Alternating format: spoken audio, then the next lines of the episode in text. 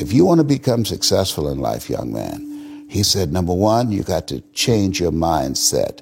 He said, you don't get in life what you want, you get in life what you are. Number two, practice OQP, only quality people. You earn within two to three thousand dollars of your closest friends. I found that out. I left all my bro- broke friends. I said, y'all got to go.